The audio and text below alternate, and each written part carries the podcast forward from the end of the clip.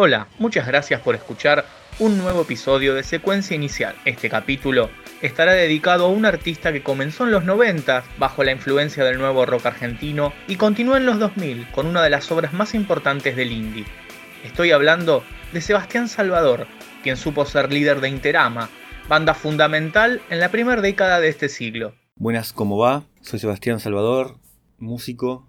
Eh, bueno, voy a contar un poco mi historia musical. Voy a hacer así un repaso del camino, digamos, que hice con la música.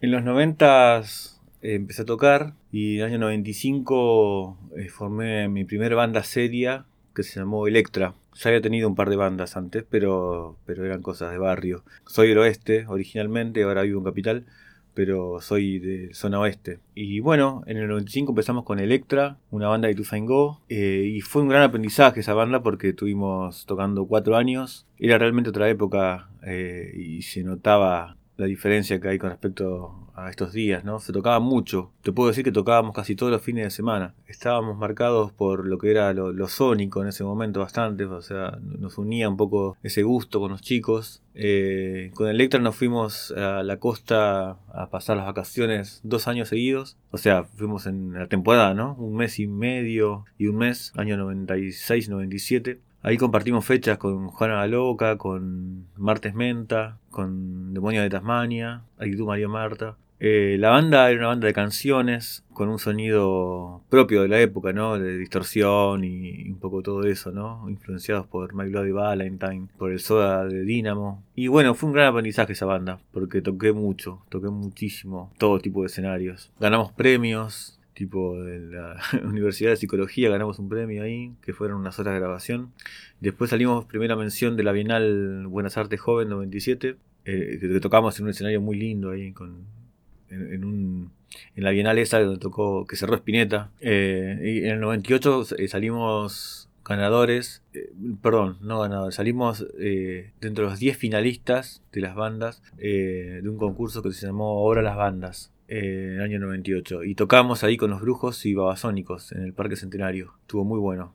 Este, bueno, eh, y con Electra en el 99 nos separamos. En realidad, eh, bueno, me fui yo porque ya había empezado a hacer amigos, eh, unos chicos que se llamaban Limón, una banda que se llamaba Limón de Tuzaingó. Nos habíamos hecho muy amigos. Y bueno, me fui a Electra y a los pocos días ya estaba tocando con ellos. Y eso fue el inicio de Interama por un mes creo que se siguió llamando Limón la banda, pero después ya eh, le cambiamos el nombre a Interama.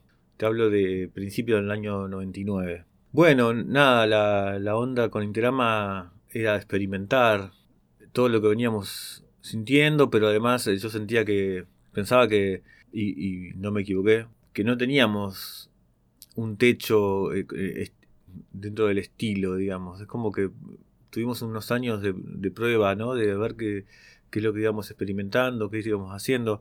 Eh, de hecho, bueno, esa primera formación era una explosión, fue tremenda, que terminó, bueno, en la, en la ida del baterista y un guitarrista, de, los, eh, digamos, dos de los fundamentales, eh, no fundamentales, sino originales, ¿no? De Interama. Y después eso fue el año 99. En el 2000, bueno, vino otro baterista y estuvimos en esa búsqueda todavía de, de, sonido y de, identidad. Seguíamos tocando bastante, pero sin un rumbo fijo, no sabíamos mucho cómo se hacía todo esto, de la música, qué se hace cuando se graba. Eh, teníamos grabado así como algunos, e dos EPs hicimos, pero era muy clandestino, muy, muy, muy, muy, muy para adentro, ¿no? muy, muy entre nosotros, regalábamos los discos a la gente que iba a los shows, hasta que en el 2003, o en el 2002, perdón, en el 2002 eh, uno de esos discos le llegó a Ezequiel Acuña, que es un director de cine, que hizo la película Nadar Solo. Una película que le fue bastante bien acá. Y a él le encantó la banda. Entonces nos hicimos amigos. Y él un poco nos ayudó, un poco no, bastante, nos ayudó a, encauzarnos así en, cuanto al proyecto, cómo, cómo manejarnos. Y nosotros estábamos grabando lo que fue el primer disco, El Jardín que florece sin cesar, que fue editado en el año 2003, ya con el sello que armó Ezequiel, que se llama Nadar Solo. Y bueno, con él eh, la verdad que tuvimos eh, acceso a algunos lugares de prensa que fueron muy bien recibidos. O sea, la que la banda la verdad que fue bastante bien recibida. Había como un grupo de gente muy interesada Eso fue el año 2003. Bueno, en el 2004 tocamos un montón. Ya no tanto como en los 90, como te había mencionado con Electra. Habían cambiado algunas cosas y cambiaría mucho más en el 2004 cuando sucedió lo de Cromañón. Eh, pero bueno, seguimos tocando, tocamos en algunos lugares muy lindos. Eh, había eh, un cierto público interesado. Compartíamos shows con, con lindas bandas como Mataplantas, Bicicletas, bueno, Jaime Sin Tierra.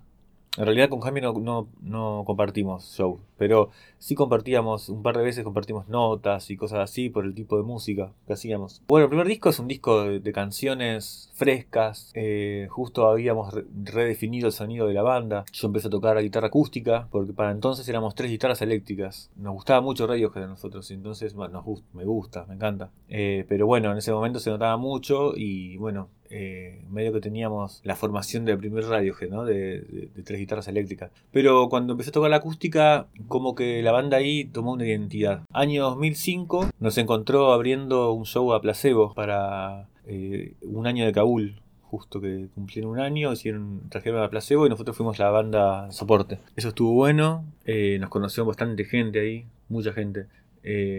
y bueno, ese mismo año seguimos el segundo disco en agosto del 2005 hicimos el segundo disco que se llama Iniciando la máquina de ángeles. Un disco, la máquina intentaba meterse ya en laberintos acuáticos y, también profundizaba lo que habíamos empezado con, el primer disco.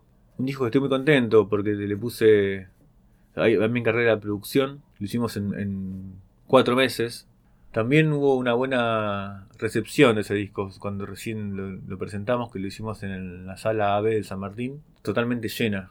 Bueno, a, partir de ese show en Luna Park eh, se abrieron durante tres o cuatro años eh, un montón de invitaciones a, shows internacionales, gracias a, a DG, a, Greenback, que era el, director de la radio Kabul, que bueno, se ve que le gustaba mucho la banda, eh, y, bueno, participamos en un montón de shows ahí.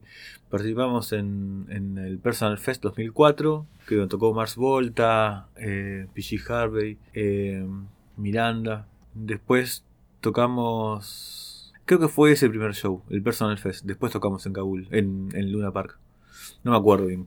Pero bueno. bien, y después tocamos, bueno, en el Bue, un par de veces. Fuimos soporte de los Strokes.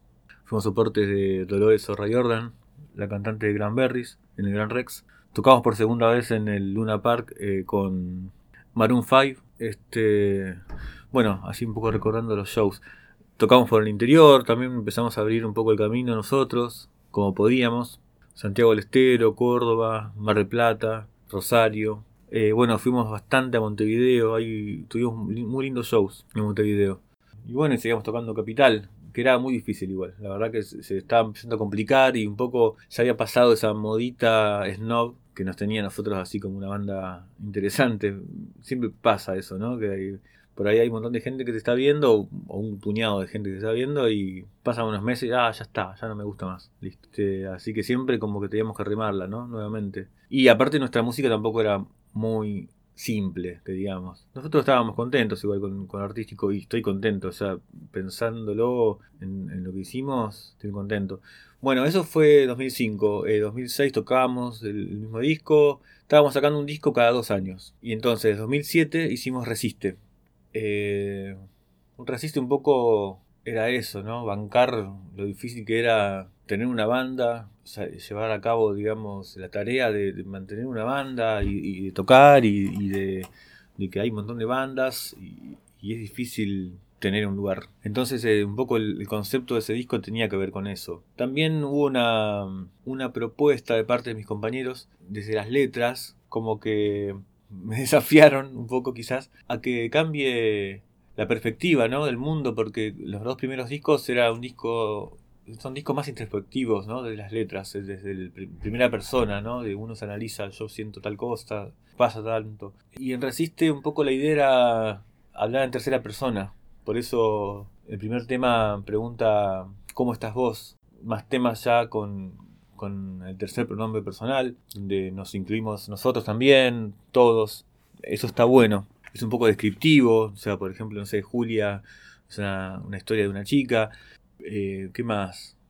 También en ese disco trabajamos con Mansa, Mansa Esaín, que quisimos también tener la experiencia de laburar con un productor. Quisimos ser un poco más directos con, con la canción, ¿no? Con los estribillos y con la duración de los temas. Simplificar un poco lo que quizás habíamos no habíamos hecho en el segundo disco, que igual lo hicimos a propósito, ¿no? Pero eso de complejizarlo, de, de, crear túneles y momentos así eh, más encriptados, eh, Resiste tiene como esa direccionalidad o esa idea de hacer algo más directo. Este, bueno, ahí cambiamos el baterista, o sea, Mario, que era el batero que había grabado, grabó en Resiste, pero eh, después de grabarlo se terminó yendo. Y bueno, ahí tuvimos un cambio que vino Franco en la batería. Y hubo un cambio en el sonido con él también, ¿no? Cosas de, la química, ¿no? Que suceden.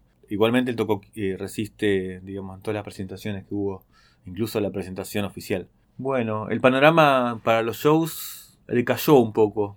Si bien ahí compartíamos así escenarios, como mencionaba antes, en los festivales y demás, los los shows armados por nosotros eran difíciles en cuanto a la convocatoria, o sí, sobre todo en las convocatorias. Con la inclusión de Franco en la batería, la banda empieza a, irse para el lado más progresivo. Empezamos a hacer canciones de vuelta más complejas, un poco más pesadas también. Bueno, empezamos a, cranear un nuevo disco. Eh, en esa preproducción eh, se va a hallar uno de los guitarristas Ayar, que miembro del principio de la banda, una baja importante. Pero, pero bueno, nosotros estábamos eh, totalmente decididos a, hacer el disco porque la verdad que teníamos mucho material. Y bueno, así que fue en forma de cuarteto que hicimos Fin del Círculo Imperfecto, el último disco de Interama, el cuarto, que no, no lo editamos, digamos, en formato físico. Es un disco que está subido, que de hecho salió cuando estábamos separados. Pero es un disco que recomiendo mucho porque es muy crudo y es como viajero. Está bueno, está bueno. Hay unas reminiscencias al cierre, digamos, de alguna forma de, la banda, del ciclo de, la banda, desde el primer disco, del primer tema, sí. Del primer tema que, del primer disco, por ejemplo, que dice el mundo puede matarte si no haces lo que quieres. Bueno, eh, en este disco hay una parte, el último tema dice alguna vez pensaste que el mundo iba a matarte. Ahí esas cosas me gustan, que siempre estábamos ahí como atentos a, hacer ciertos guiños a la obra o a la, huella, digamos, que estábamos dejando de alguna forma. Eh, así que bueno, en 2009 eh, grabamos ese disco y salió en el 2010, ya cuando nos separamos. ¿2010 o 2011? Nos separamos en 2010, pero el disco creo que salió a fin de 2010 o principio de 2011. Así que bueno, ese fue el recorrido de, de. Fueron 11 años tocando nada, un gran aprendizaje, muy contento con, lo que hicimos, más allá de quién lo reconozca, quién no. Cada tanto encuentro gente que me escribe o que me dice lo mucho que le gustó la banda o que le gusta la banda, porque bueno, los discos están. Así que bueno, después cada uno siguió por su lado. Yo eh, seguí como solista, tuve también algunos proyectos así de banda.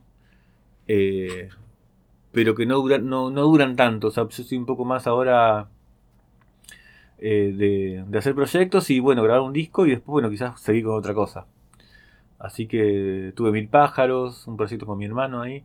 Después, eh, bueno, obviamente empecé como solista y ya tengo como 4 o 5 discos solistas. Eh, después hice Los Cristales también. así que bueno, pero básicamente soy solista. Digamos que ese es mi, mi aceptación, digamos, esa es mi aceptación, que, hago canciones como solista y, bueno, cada tanto por ahí armo algún proyecto nuevo. Eh, con Interama nos juntamos ahora en la cuarentena, nos juntamos entre comillas, ¿no? Hicimos Resiste, hicimos una canción, cada uno desde su casa. Eh, tenemos muy buena relación eh, con los chicos. Bueno, actualmente edité mi último EP, que se llama Una casa en la montaña. Eh, salió en diciembre de 2020. Em, son cinco temas que los grabé en la cuarentena. Estoy trabajando un video de ellos. Eh, y lo último que hice fue el video de Carmín, que es una canción que está en el disco Transdimensional, que es un EP que hice con los cristales, que es un proyecto que quedó pausado por la cuarentena, por la pandemia, pero así todo tenía ya editado la mitad del video y me pareció bueno poder terminarlo. Eh, y bueno, y el disco ese, SP, quedó también en mi discografía solista. O sea que si buscan en Spotify, está ordenado eh, todo lo que hice, digamos, como solista también. Y está ese disco, que lo hice en el 2019.